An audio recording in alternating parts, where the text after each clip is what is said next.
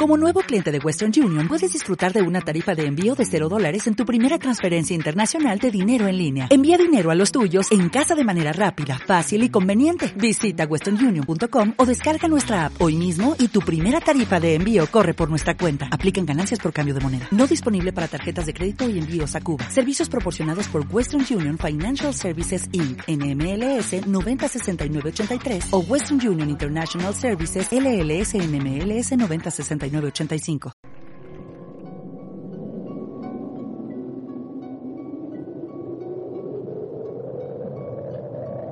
Solo cuando el túnel está en la más absoluta oscuridad es cuando puede volver otra vez la luz.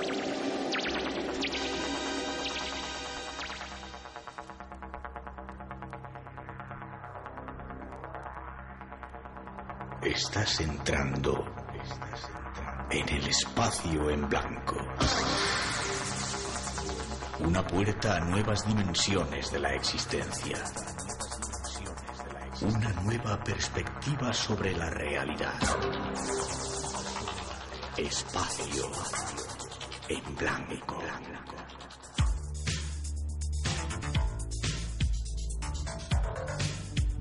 Una producción escrita y dirigida por Miguel Blanco.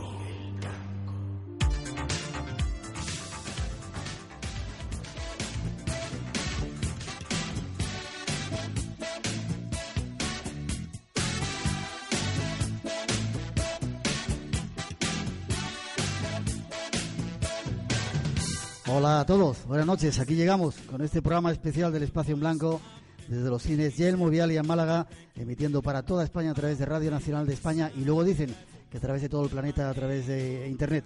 Un placer y un gusto estar aquí compartiendo este tiempo de radio en esta ocasión única.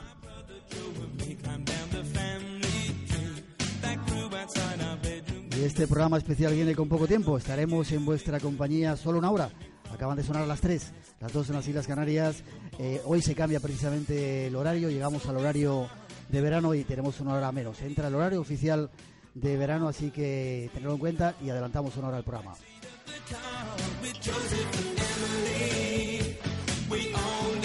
Y al inicio dar las gracias, las gracias a todas las personas que han querido venir a estar aquí con nosotros en Málaga para compartir este momento mágico. Gracias, yo os pediría un aplauso para vosotros porque ha sido increíble que estéis aquí. Y las gracias también a nuestros compañeros de Málaga que llevan trabajando un montón de tiempo, especialmente a Juan Becerra, que está cuidando aquí nuestro sonido, y a los compañeros técnicos de Madrid que también cuidan el sonido especial del espacio en blanco para que llegue a todos los sitios.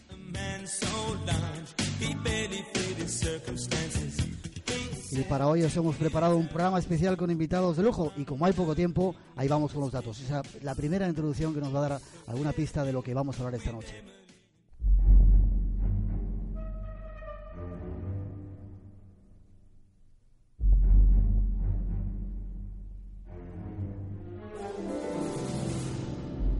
Esta noche, el espacio en blanco se viste de gala para compartir con muchos de vosotros nuestra emisión especial aquí en Málaga.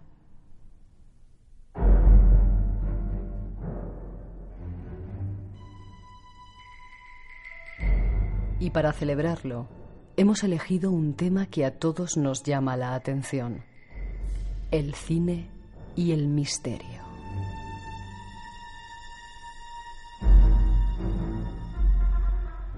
A lo largo de los siguientes minutos irán desfilando por el programa invitados importantes y junto a ellos un fragmento de la historia del cine y del misterio.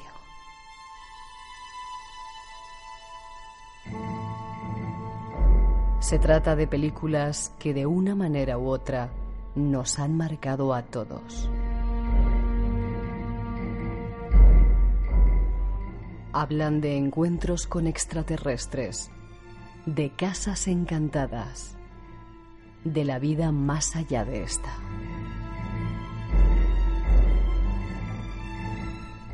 De terror puro y además de agresiones desde el más allá, algo que os pondrá los pelos de punta.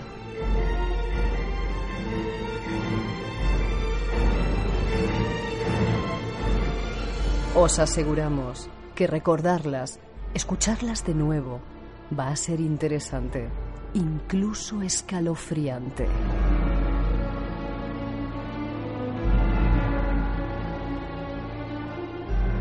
Los próximos minutos del espacio en blanco en esta emisión de lujo se van a llenar de sonidos, mensajes que desde el cine nos comunican con el más allá, con esas otras realidades que han cautivado a millones de seres en todo el mundo. Disfrutad de ello.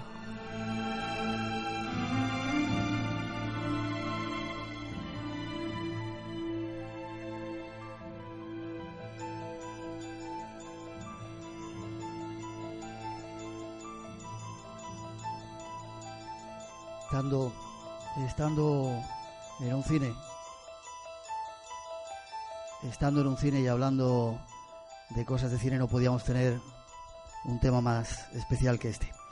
Eh, saludar y comenzar a presentar a nuestros invitados. Javier Sierra, buenas noches. ¿Cómo estás? Sí, buenas noches, Miguel. Un placer que estés con nosotros. Mm, Encantadísimo, además de estar en, esta, en este templo del séptimo arte. Increíble la cantidad de gente, ¿verdad? Increíble. Yo, te digo, pensaba que no íbamos a llenarlo y sin embargo está hasta arriba y hay un montón de gente que se ha quedado fuera. Tenemos que pedir disculpas a toda esa gente eh, y un placer que hayas repetido. Estuviste ayer aquí en la emisora con nosotros y estamos aquí en el cine. Eh, curioso lo del cine, ¿verdad? Cómo golpea el inconsciente la mente de la gente y sobre todo cómo trata estos temas de terror que a nosotros nos gustan, ¿eh? Te decía que en el fondo yo creo que el cine eh, lo que ha hecho ha sido crear eh, dentro del mundo del misterio muchas de las imágenes que nosotros llevamos incorporadas. Cuando hablamos de fantasmas, los fantasmas no son, eh, o al menos no los describen así los testigos, no son como, como aparecen en los libros, sino como nosotros los hemos visto en el cine. Cuando hablamos de casos de poltergeist, por ejemplo, y de eso nos hablarán algunos invitados esta noche en el programa, eh, pensamos inmediatamente en la película Poltergeist o en las cosas que pasaban en la película Poltergeist, que no es exactamente lo que los expertos encuentran cuando van a, a Mm. investigar un caso de esta naturaleza. Y por eso el cine es importante, porque de alguna manera ha modelado nuestra forma de ver la realidad. Esta noche vamos a tocar algunas de las películas que más han llamado la atención. Eh, saludar, seguir saludando a los compañeros. Fran Contreras, que es un poco la persona responsable que estemos aquí. Buenas noches, Fran. Buenas noches, Miguel. Buenas noches, Málaga. A mí me gustaría que te volviera a dar un aplauso a la gran familia del Espacio Blanco. Sobre todo para que se oiga toda España que estamos hasta arriba. Gracias. Eh, tendremos tiempo para hablar. Has elegido una película que era una de mis favoritas también. Quizás lo más sobrecogedor del cine es pensar que cuando estamos cada uno de nosotros en esa butaca donde está tanta gente ahora, A oscuras como estamos ahora. eh, lo, lo peor, lo más terrible o lo más inquietante es que a lo mejor cualquier película de terror que vemos se puede hacer realidad. Sí, Y solo pensarlo acongoja. sí. Habíamos preparado, esto es una cosa que le cuento a la gente que están aquí. Habéis entrado por ese pasillo. Eh, ¿Lo tenemos preparado? Bueno, igual hay sorpresas cuando salgáis por ese pasillo, ya veremos. Nuestro tercer invitado, José Manuel Frías, compañero también, periodista aquí en Málaga. Buenas noches. Buenas ¿Cómo noches? Miguel. Y sobre Bien. todo, eh, me gustaría, Miguel, darte las gracias por darme la oportunidad de estar esta noche tan especial frente a un público que se nota que vibra con el misterio, la mayor parte de ellos eh, paisanos míos, y por supuesto eh, estar en esta mesa con estos pesos pesados del, del mundo del misterio. Sabes que para nosotros eres de la familia, así que un placer. Haces un programa que se llama Los Límites de la Realidad. Sí, desde el año 95, son ya unos, unos pocos de años. Bien.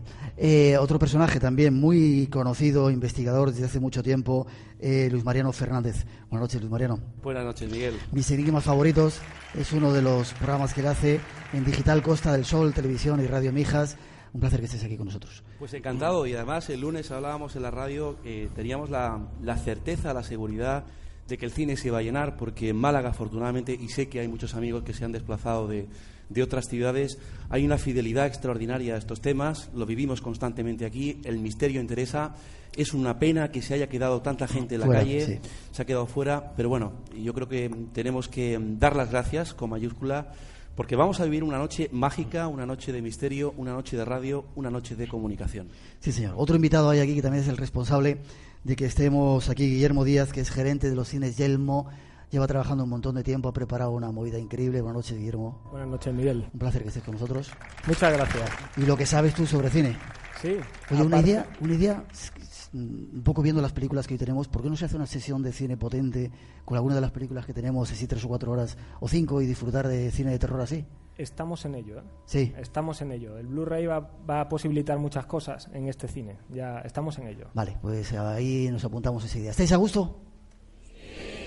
Vale, pues empezamos a analizar algunas de esas películas. Eh, la primera, yo he de decir que me habéis pillado casi todas las películas favoritas que yo tenía y he tenido que quedarme con una que, bueno, a veces no tengo tiempo de hablar de ella, pero vamos con la primera. Una película que ha impactado a un montón de gente. Detrás de esa introducción os cuento cuál es.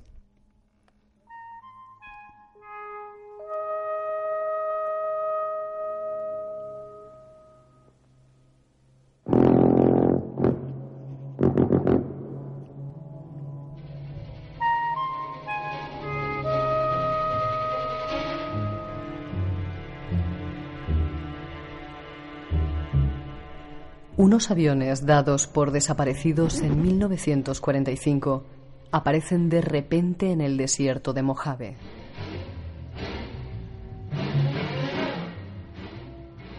Un vuelo comercial se cruza con un objeto brillante que el piloto no es capaz de describir.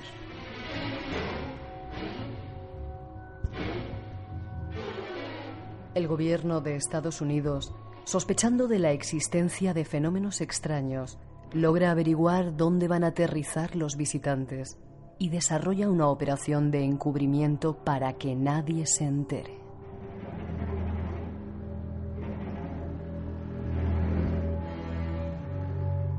Pero un grupo de personas comparte una visión sobre la vida en otros mundos que les arrastra a ese lugar.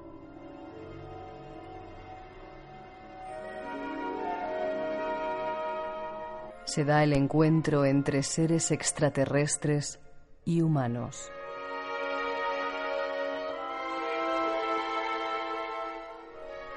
Esta es una pequeña sinopsis de la película, estrenada en 1977. Sus imágenes guardan muchos secretos, muchas claves que debemos de conocer.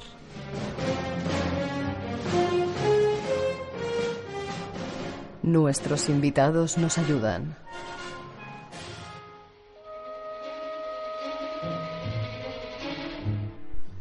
Eh, Javier, tú eres un poco el que has elegido esta película. ¿Qué supuso para ti? Los extraterrestres ya están aquí como planteaban en esa película que para muchos está basada en parte en hechos reales. Esta es eh, probablemente la película que yo he visto más veces en mi vida no sé, soy incapaz de calcularlas, pero 20, 25, 30 veces eh, y no sería exagerar. Creo que me ganas por dos solo. Sí. y eh, lo es porque es la película, el largometraje que mejor retrata la complejidad del fenómeno ovni. Eh, no en vano fue asesorada por Joseph Alan Hynek, que fue eh, el investigador del proyecto Libro Azul, eh, un astrofísico que estuvo muy implicado en la recopilación de material ufológico durante muchísimos años, que dio la cara por la Fuerza Aérea mm. en muchos medios de comunicación explicando lo que era el fenómeno ovni, que trató incluso de minimizar el impacto de algunas observaciones, haciendo declaraciones en los medios de comunicación que fueron muy polémicas y que aparece en una de las escenas, en la escena del contacto, al final con los extraterrestres, aparece rascándose la perilla en un momento dado como un pequeño homenaje a que Spielberg en realidad contó con verdaderos expertos para redactar el guion de este. Déjame a ver si escuchamos un pequeño fragmento. Lo mejor de la radio es que no tiene imágenes y uno se imagina las cosas, que quizás sea el mayor poder que tenemos. Déjame que te ponga una pequeña cosita. Si en la cara oculta de la luna todo está a punto, vengan las cinco notas.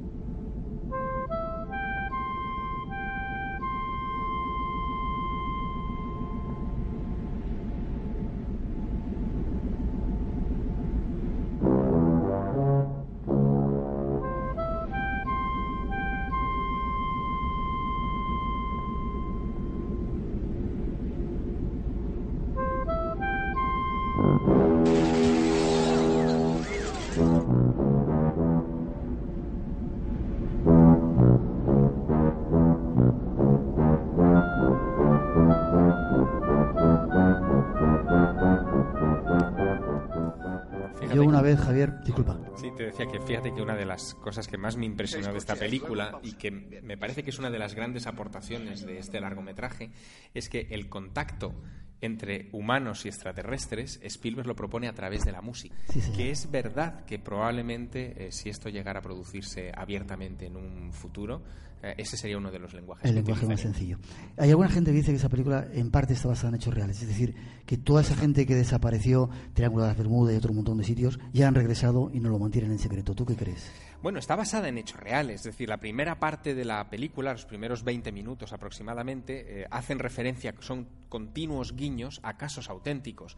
El caso del vuelo 19, el de los cinco torpederos Avenger que desaparecieron en el Triángulo de las Bermudas en agosto de 1945, fue un caso real y fue el que disparó la espoleta de ese misterio. Eh, también esos casos en los que los coches patrulla eh, van persiguiendo unas luces en forma de helados o como de conos que pasan por debajo del mm. control de una autopista están sacados de los archivos del proyecto Libro Azul. Todas esas informaciones eran reales, venían de archivos oficiales, de fuentes documentadas.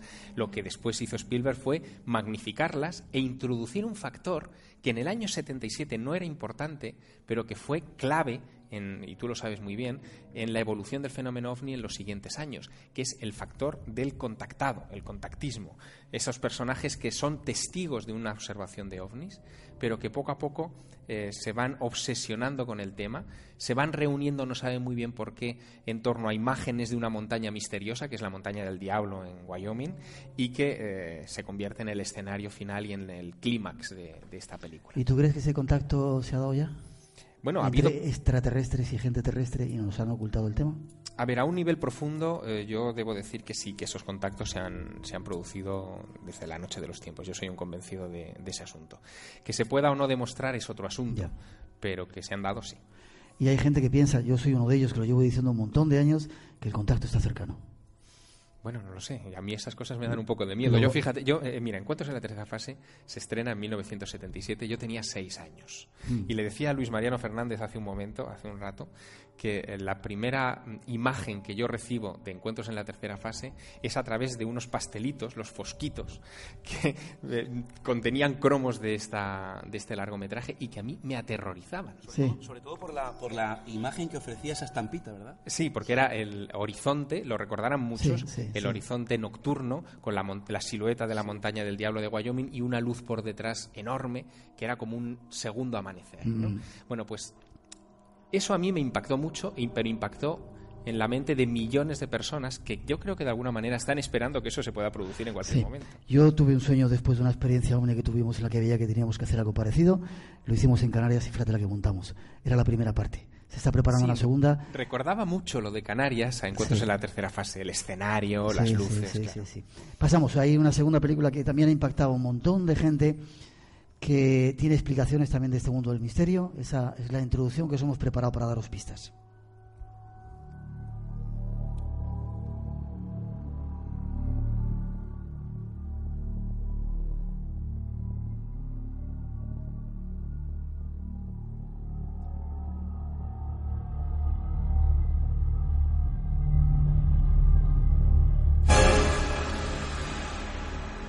Una pareja de enamorados ve truncada su felicidad cuando él es asesinado por un ladrón.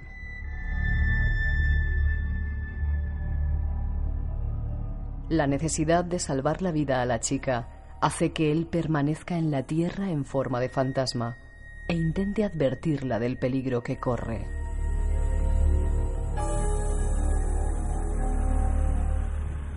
Su único medio de comunicación es a través de una vidente.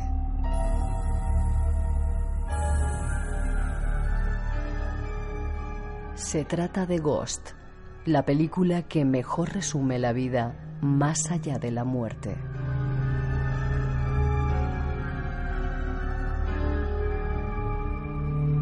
Una historia llena de ternura y de respuestas a lo que existe más allá de esta vida.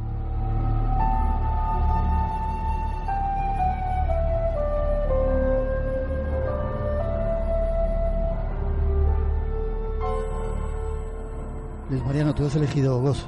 ¿Por qué lo has elegido? ¿Estás enamorado? ¿Será eso? Eh, bueno, la película Ghost, yo creo que, eh, como decía Javier, el cine, entre otras cosas, eh, es un lugar donde remueve y crea conciencias, amplía conciencias y de alguna forma es la mejor forma de expresar las cosas. ¿no? Yo creo que la película Ghost marcó un antes y un después. El propio director Jerry Zucker, en el año 1990, yo creo que no se esperaba el éxito que iba a tener esa película.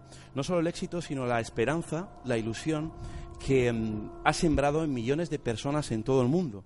Y además, curiosamente, el película premiada con dos Oscar, eh, a la mejor actriz secundaria, Whoopi Goldberg, que hace un papel muy mm. simpático y muy certero, porque mm, vemos en la película, yo creo que una serie de realidades que a nosotros los investigadores constantemente nos están contando. No solo personas que han estado clínicamente muertas o en trance de muerte inminente, gente que han tenido experiencias en el túnel, sino también personas sensitivas. Y estoy seguro que esta sala está llena de muchas de esas personas. Gente que presiente, que ve cosas, que mm, efectivamente parece palpar, ver, sentir ese otro lado. Y Ghost creo que es la película por antonomasia eh, que todos ponemos como ejemplo de esa posible realidad. Yo sí creo en la vida después de la muerte. Eh, creo por convicción propia, por la serie de evidencias que he podido eh, reunir la serie de testimonios que son aplastantes de gente de diferente nivel intelectual, diferente edad, diferente religión, diferente profesión, que han tenido experiencias tan similares y creo que Ghost es un buen botón de, de muestra, ¿no? Para mucha gente dicen, mucha gente dice que es la mejor prueba eh, que ha reflejado el cine de lo que es esa vida después de la vida. Cómo llegan los espíritus, se llevan teóricamente a los malos. Sin duda alguna. Esas sombras negras. Y yo creo que el mensaje de la película, que es por supuesto esperanzador porque nos está diciendo que detrás de la muerte hay algo, es el final de la película. Porque el final es clave, es decir, eh, cuando ella se despide de él, además es curioso porque en ese momento... teníamos un fragmento ahí, pero tenemos un problema técnico y no hemos podido... te vas a tener que contarlo tú. ¿Qué pasa? Lo que pasa es que a nivel técnico, y esto es una anécdota cinematográfica, eh, cuando él, Patrick Swayze, eh, Sam en la película, se aproxima a ella al final, cuando se despide, eh, ahí hay algo muy, muy importante. Y es que se dan un beso, pero no solo se dan un beso físicamente, sino que el cine, 16 milímetros, besa la televisión. porque Explícame. Claro, es que él el, efecto, el efecto especial está hecho él en televisión, es un efecto digital de televisión y ella está filmada en cine. Entonces es el, es el primer momento de la historia cinematográfica donde la televisión, lo digital, besa al cine. Y lo curioso, y aquí lo importante del, mensaje final del programa, es cuando él dice, Molly, no te imaginas eh, cuánto amor me llevo. Y yo creo que esto es lo importante de esa se llorar y no, porque es verdad. Es decir, yo creo que vivimos esta vida en función a lo que amamos, ¿no? Y es lo que creo que nos vamos a llevar e, a ese otro lado. Y por supuesto, eh, quien haya hablado eh, con una persona que haya estado clínicamente muerta o haya tenido una experiencia de este tipo, el giro de 180 grados que da en su vida. Es decir, ya no vuelve a ser la misma persona. No le teme a la muerte. Y esto es muy importante. Creo, en definitiva, que la película Ghost eh, ha tocado el corazón de millones de personas, eh, ha insuflado ilusión, esperanza y, por qué no decirlo, aunque siga siendo un dogma de fe, hay evidencias eh, que apuntan en la dirección de que después de la vida o después de la muerte seguimos existiendo, creo que sin perder la conciencia de nosotros mismos. Evidentemente, Ghost fue un hito que ha marcado muchas conciencias. Vamos a, a una tercera que da un poquito más de miedo. ¿Estáis a gusto? ¿Se escucha bien? ¿Estáis disfrutando? Tendrían que ver nuestros oyentes, ¿verdad? La gente como está aquí con el cine todo apagado. Extraño hacer un programa de radio en un cine, pero una experiencia fascinante. Vamos con la tercera película que hemos eh, seleccionado.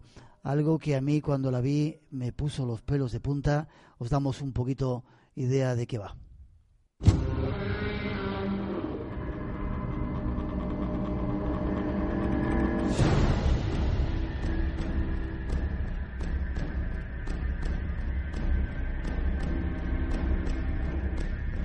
Una noche, el compositor John Russell se despierta bañado en sudor como consecuencia de una pesadilla y vuelve a oír el extraño ruido procedente de una de las habitaciones del piso de arriba.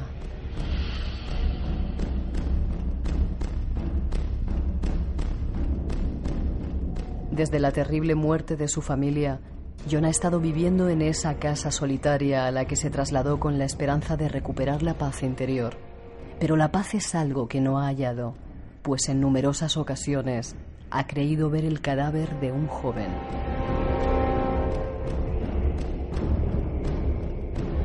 Cuando empieza a creer que ha perdido el juicio, registra la casa y descubre una entrada secreta a un antiguo cuarto infantil olvidado. Allí encuentra una silla de ruedas y una caja de música.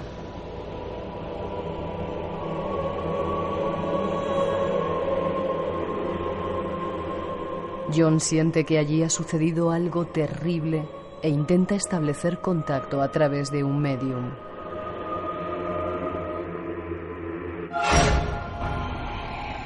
La siniestra sesión de espiritismo revela que un espantoso crimen ha quedado sin vengar hasta ahora.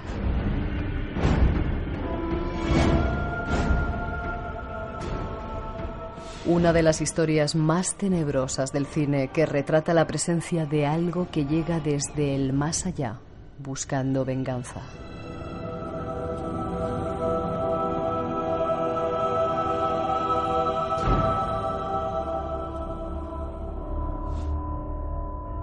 Guillermo, esta es la película que tú has elegido. Hay que tener una mente muy retorcida para elegir esta película. ¿Por qué? Pues porque creo que se trata de la película de terror más elegante que se ha hecho jamás. Pero por una razón. Se podría sostener perfectamente un relato policíaco quitando la presencia paranormal. Y además, para los más escépticos, una vez aceptada la existencia del espíritu que habita en la, en la casa, es perfectamente lógica y perfectamente creíble. Mm. Lo curioso es que muchas de esas películas de terror, o te debería de preguntar a ti que eres un experto en cine, ¿por qué el cine ha tratado tanto el terror, eh, lo cuida tanto, lo mima, y por qué nos gusta tanto venir al cine a pasar terror? Breve si puedes. Creo que se trata del pequeño masoquista que todo el mundo puede tener dentro. Venimos a pasar miedo, aparte de comer palomitas al cine, a pasar miedo. Nos Sí, gusta. Sí, sí. Yo creo que es- este, es- no lo entiendo. O sea, es una cosa que no, no, no entra en la razón, pero a la gente le encanta pasarlo fatal. Ya. Déjame que tenemos un tráiler de la película y luego hablamos un poco sobre ella. No sé si la habéis visto al final de la escalera. Es una película un poco antigua ya. ¿Cuánto tiempo? Es de 1979. Si no la habéis visto, pillarla porque vais a pasar un rato agradable. Vamos a escuchar un pequeño fragmento.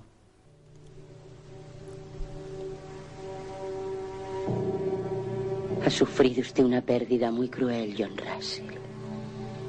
Ha perdido a su esposa y a su hija. La presencia en esta casa se está acercando a usted a través de esa pérdida. La presencia aquí es muy fuerte.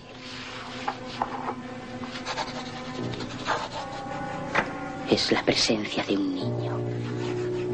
Un niño que no está en paz que no puede descansar. La presencia está con nosotros. Sabemos que estás con nosotros. ¿Quieres hablarnos? Vas a comunicarte con nosotros. Vas a venir a nosotros. Insisto, insisto. Si no habéis visto la película, tratar de pillarla porque pone los pelos de punta. Eh, tú habías elegido un fragmento en inglés, discúlpame, hemos puesto este un poco en castellano. Y pasa una cosa muy curiosa en la película, se registra una psicofonía también, ¿no? Es que se dan dos fenómenos. Lo que hemos escuchado ahora mismo es una sesión eh, en la que John Russell contrata una medium para explicar lo que está, para intentar explicar los fenómenos extraños que se dan en su, en su casa. Y eh, lo que escuchábamos es eh, escritura automática. Por otra parte, eh, después, cuando John Russell, que es profesor de música, eso tiene mucho que ver porque tiene una máquina perfecta para aislar sonidos, puede escuchar efectivamente que además de, los trazos que la medium ha ido escribiendo en el papel, se ha grabado la voz de un, del espíritu de un niño, que es una cosa muy importante además de la película. O sea, es la primera vez que se da una película de Casa Encantada en la que el espíritu no es malo. Es un niño enfadado al que le han hecho una jugada impresionante porque lo han matado para no desviar el cauce de una herencia y lo han sustituido por otro, por otro niño que sí estaba sano. Además, eh, con el paso del tiempo, vi el título original de la película, que es de Changeling, que me llamó mucho la atención porque en el mundo feérico, Catherine Briggs denomina Changeling al, al cambio que se hace de un niño enfermo, viene un hada, retira al niño, eh, da a su niño enfermo y recoge a un niño humano sano. Eso fue un fenómeno muy, muy, muy recurrente en la Edad Media cuando morían muchos niños y las madres se consolaban pues porque el niño estaba en el más allá, en el mundo de las hadas. En, esta película, de Changeling no se llama así por casualidad. Ahí efectivamente se cambia el niño enfermo y se, y se sustituye por uno sano. Eh, creo que además que, que sin grandes efectos es la única película capaz de, con una pelotita botando por una escalera, sin grandes efectos de sonido y con la magnífica interpretación de George C. Scott, George Campbell Scott, Patton, para, para, todo, para, para todo el mundo, eh, se, sostiene por sí sola. Muy breve, Lumbreno. Miguel, bueno, el final de la escalera es una obra maestra, es un clásico, pero yo le decía a Guillermo y a Javier antes de comenzar el programa que sus dos películas tienen un, elemento común. Estoy seguro que muchos de los amigos aquí presentes y oyentes del programa ya han caído. Y es que en las dos películas, tanto en Encuentros en la tercera fase como al final de la escalera, hay un contacto. En este caso es un contacto con extraterrestres, aquí con un espíritu. Pero ¿sabéis cuál es el elemento común? El lenguaje universal de la música. Tanto en una película como en la otra, la música sirve para conectar con esa otra realidad. Apuntamos a apuntar ese dato también. Fran, breve porque si no. El contacto más que con la música es con lo que se llama parafonía, psicofonía, voces, voces sin rostro. ¿no? Cuando se cuela la versión original, Guillermo lo hemos estado escuchando esta semana, Joseph, que no es sino un, homenaje a Ferguson, a Rowdy B, ¿no? con esas cintas de bobina abierta en la que empiezan a intentar contactar con esa otra realidad. Eh, al final, si nos da tiempo, hacemos un poco una mesa redonda hablando de todo eso. Hay otra película que encandiló y puso los pelos de punta a mucha gente y a muchas generaciones que sorprendió. Ahí va la introducción.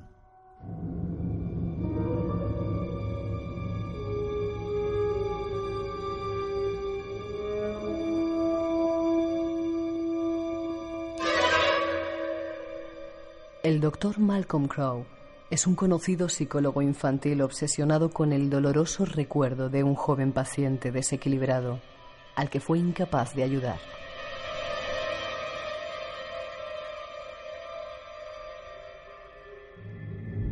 Colsier es un aterrorizado y confuso niño de ocho años que necesita tratamiento, y Crow ve la oportunidad de redimirse haciendo todo lo posible por ayudarle.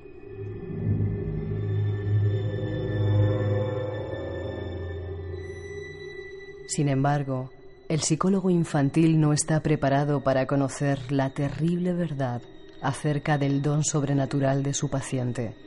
Recibe visitas no deseadas de espíritus atormentados.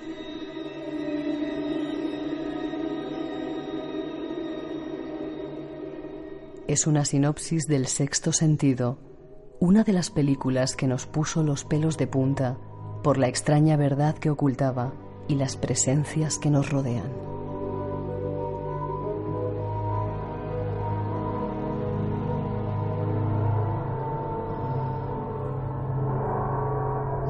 Espacio en blanco especial desde Málaga, los, cines Yelmo Vialia, eh, esto es Radio Nacional de España. Un placer estar compartiendo con el cine a tope y con otro montón de gente escuchándonos a través de las ondas de Radio Nacional de España. Eh, en ocasiones veo muertos. Yo la primera vez que, vi esta película, El sexto sentido, año 1999, la película que, posiblemente hizo famoso a su director, a Shyamalan, eh, con Bruce Willis, con Joel Osment, eh, me di cuenta, me asombré además, de que mm, contuviera tantísimos elementos con los que luego me tropiezo en mi carrera como, investigador. Es más, yo creo que me atrevería a decir que todos los que estamos aquí en alguna ocasión nos hemos tropezado con casos parecidos. Lo que plantea esta película es la posibilidad de que personas que hayan eh, muerto no sepan que han fallecido. De hecho, comentaba ese, ese niño del sexto sentido que ellos ven solamente lo que quieren ver. ¿no? Eh, yo he visto muchísimos casos eh, similares, podríamos estar aquí hablando eh, muchísimo tiempo, pero yo creo que esto explicaría, entre otras cosas, ese fenómeno que a veces se intenta explicar con la teoría de la impregnación ambiental, que son los fenómenos que en forma de bucle, o sea, apariciones extrañas en un determinado lugar donde alguien ha fallecido de manera violenta, o incluso en el hogar de una persona que ha fallecido en otro lugar, pero que se aparece allí y que realiza siempre los mismos movimientos y otra vez. La teoría de la impregnación lo que nos habla es de que hay una energía remanente cuando, cuando existe una muerte y que eso es una energía no inteligente pero que se repite una y otra vez. Yo pienso que tal vez eh, podría tratarse de esto, de personas que han fallecido, que no saben que han muerto y que por lo tanto eh, siguen caminando, siguen anclados a diferentes lugares, eh, lugares donde han nacido, donde han trabajado, incluso donde han fallecido. Eso explicaría también ese fenómeno, esa leyenda urbana de la chica de la curva, que no es otra cosa que un punto negro en una carretera donde han fallecido muchísimas personas de forma violenta, violenta que no saben que han muerto.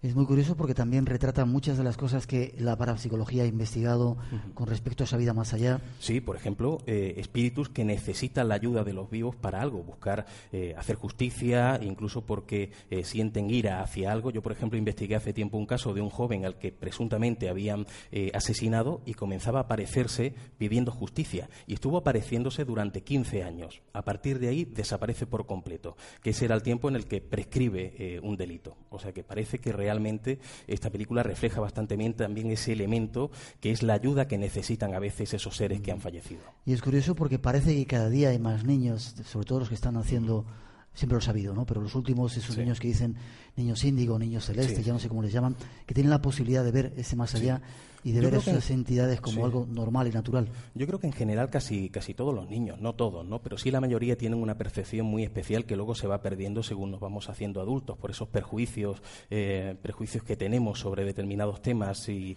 y, bueno, sí es cierto que hay una sensibilidad especial que aquí también se refleja en la figura de ese, de, ese niño, ¿no? de, un niño además eh, con ciertos problemas psicológicos, eh, pero que, que, bueno, creo que refleja muy bien casos muy concretos que se investigan dentro de lo que es el mundo del misterio. ¿Tú eh, en ocasiones muertos de pequeño? Mm, no, que yo recuerde no, que yo recuerde no, pero yo pienso que incluso a veces eso también se olvida.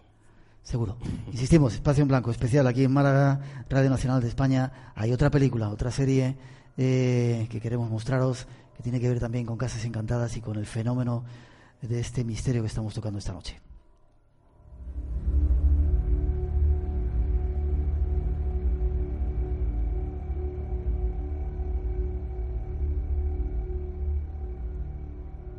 ¿Está realmente poseída la mansión de Rose Red?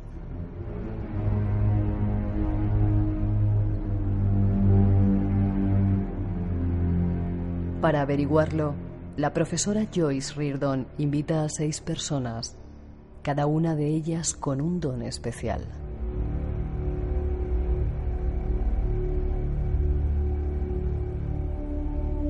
Intentarán producir fenómenos paranormales con el fin de despertar así las fuerzas sobrenaturales dormidas que habitan en la mansión gracias a sus poderes psíquicos.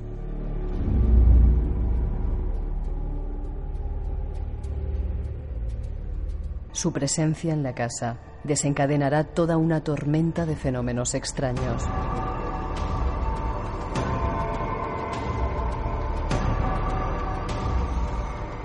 Una obra de Stephen King que retrata los fenómenos de las casas encantadas.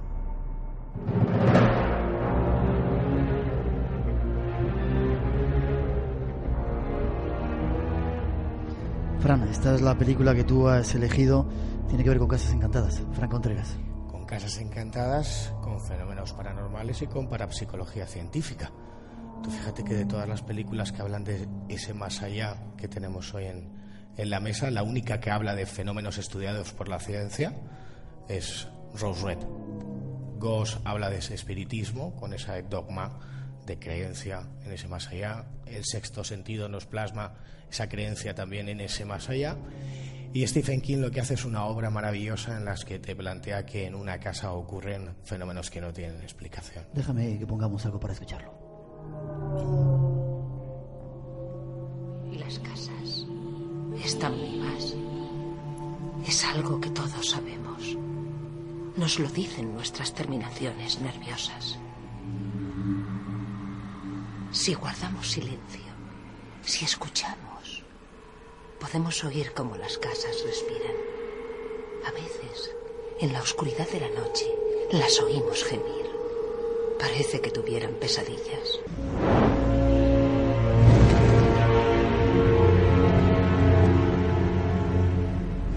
Buena nos mece y nos consuela, pero si es mala, nos llena de un desasosiego instintivo. Las casas malas nos detestan y nos atraen con engaños. A ese odio ciego hacia nosotros es al que nos referimos cuando hablamos de una casa encantada.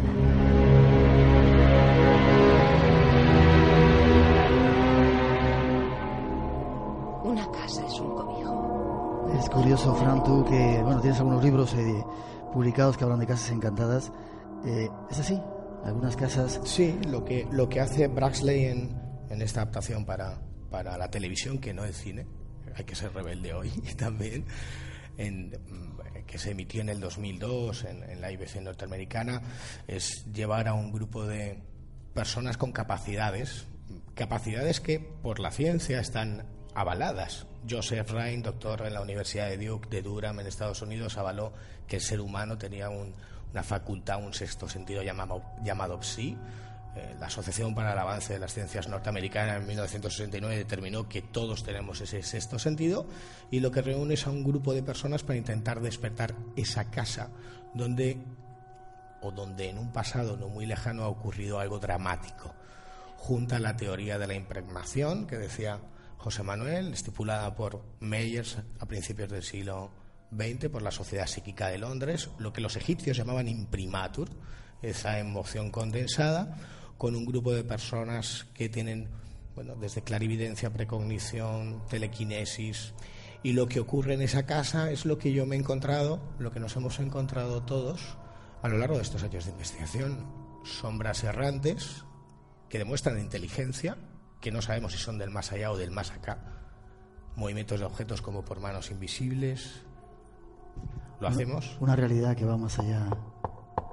Golpes de origen desconocido. Te los pelos de lo que muestra Rose Red es lo que está pasando en cientos de casas en toda España, que ha sido atestiguado por millones de personas desde que el hombre es hombre, que en nuestro país ha sido constatado por la Guardia Civil, por la Policía Local y por la Policía Nacional, y quizás Rose Red es lo que te decía al principio, que lo peor de una película de misterio, en este caso de Casas Encantadas, es que sales del cine con la sensación de que eso ha sido verdad. Curioso. Vamos con la que a mí me había tocado elegir.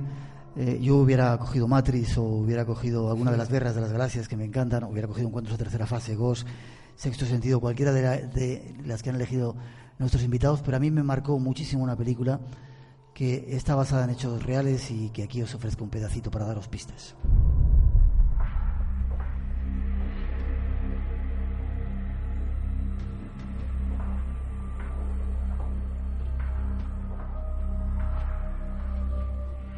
En la vida cotidiana de Carla Morán y su familia irrumpirá una fuerza sobrenatural que se apoderará de su cuerpo y de su alma.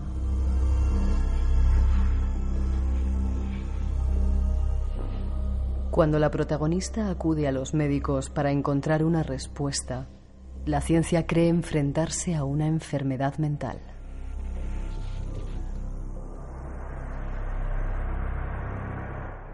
Pero pronto descubrirán que no se trata de un trastorno, sino de algo más, una fuerza terrorífica del más allá.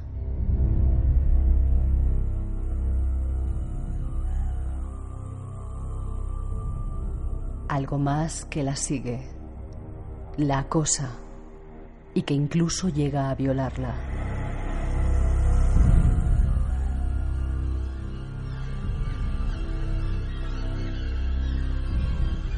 Una de las películas más aterradoras del cine de terror es El Ente.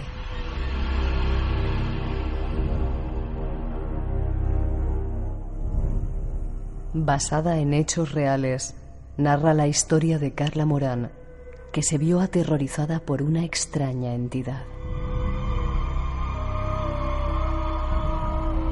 Yo no sé si habéis visto, perdón, la película, pero realmente pone los pelos de punta.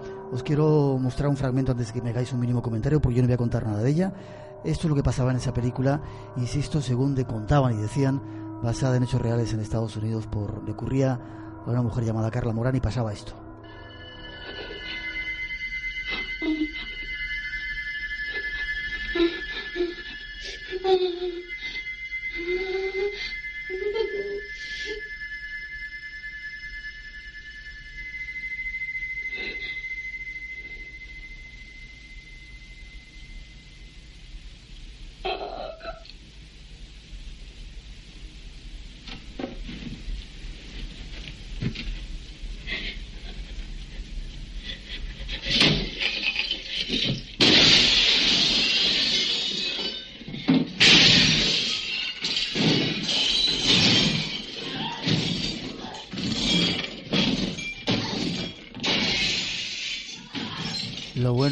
Lo bueno de la radio es que uno le pone las imágenes que faltan.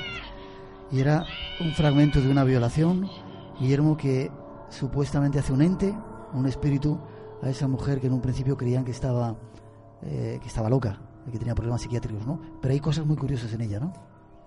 Se trata el ente de una película de bajo presupuesto, con un presupuesto muy limitado, y los efectos visuales de esa violación han sido un secreto perfectamente guardado durante un montón de años hasta que una editorial de libros específicos de efectos especiales descubrió cómo lo habían hecho. Vemos perfectamente cómo la carne de, Carla Morán se, se mueve, cómo, cómo, le están tocando, cómo la están violando, una presencia totalmente invisible. Y se mueve sin ninguna extrañeza, sin ver nada de ordenador, sin ver nada de dibujo, como muchas veces hemos visto en otras, en otras películas hicieron los tocamientos sobre Carla se hacen eh, con látex, con vidrio, vidrio perfectamente transparente, apretando eh, y pulsando partes determinadas de su cuerpo y además con pequeños enganches de nylon que tenía a la espalda y le tiraba a un tipo desde debajo de la cama. Curioso. Si no lo habéis visto, yo os la recomiendo, ponen los pelos de punta. Eh, Fran, breve, porque estamos a puntito. La escena, para quien no haya visto la película, la protagonista está tumbada en la cama, una mano empieza a acariciarla, llega al orgasmo, en ese momento tira una maceta contra el espejo. A Carla Morán le ocurre esto en directo en la Universidad de California, entre tres médicos. Visto por un montón de cámaras y... y... lo más sobrecogedor es que el informe médico, sea el origen que sea, es que su vagina tenía desgarros, había sido violada. Y lo más impresionante, sea el origen cual sea de lo que le ocurría a Carla Morán, porque podíamos estar hablando de un efecto psicosomático, al, que al igual que sufren los, los místicos con los estigmas, es que hace pocos años, dando una conferencia, relatando sus experiencias al público, salió despedida por una fuerza invisible. Curioso. A punto de terminar estamos, Javier. Lo bueno del cine es que, bueno, ha mostrado un montón de cosas que de alguna manera van adelantándose en el tiempo y preparando el inconsciente colectivo a fenómenos que van a ocurrir. Spielberg es un maestro en eso, de repente nos, nos enseña encuentros a tercera fase como un posible contacto, una segunda cosa con ET que plantea la posibilidad de que estén llegando. Bueno, y más cosas. Eh, Spielberg después también hace, por ejemplo, Inteligencia Artificial, que es una película que tiene mucho que ver con, bueno, precisamente con el contacto con, otros mundos de alguna manera. ¿no? Eh, yo creo que mm, hay un grupo de cineastas que están eh, digamos que arañando continuamente el inconsciente colectivo para inspirarse en sus historias. Y algunos de ellos son los que mm, hoy hemos mencionado aquí en sus películas, ¿no? Por ejemplo, Shalaman, digamos que sería un poco el heredero natural de Spielberg, con aciertos y con errores también desde mi punto de vista. Eh, por ejemplo, la película que dedicó a los círculos de Gran Bretaña me pareció bastante eh, mala, bueno, bastante mala, ¿no? Pero, pero con más aciertos que errores en cualquier caso. Desgraciadamente tenemos que despedir este programa especial. Javier, muchas gracias por haber estado con nosotros. Un placer. Te lo decía ayer, gracias por ser compañero, amigo, por ese éxito. Eh, nos encanta. Gracias. Eh, Fran, gracias por tu trabajo. Ha sido tremendo lo que has hecho. Eh, Luis Mariano, muchas gracias por estar ahí con los misterios. Gracias, Guillermo, gracias por los cines, por la oportunidad. José Manuel Frías, gracias. gracias. Un placer.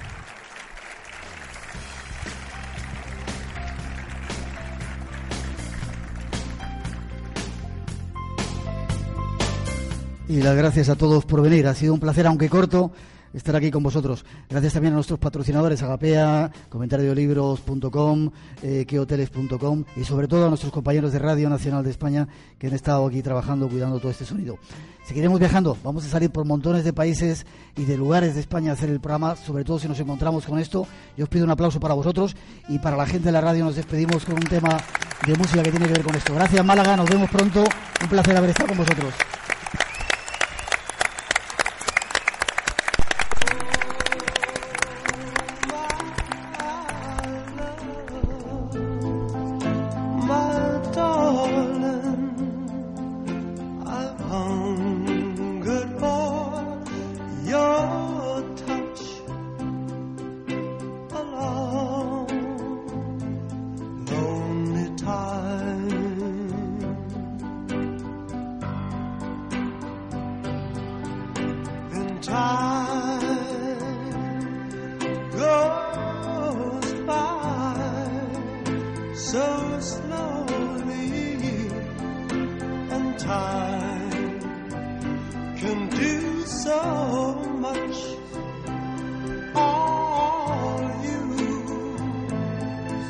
Still more.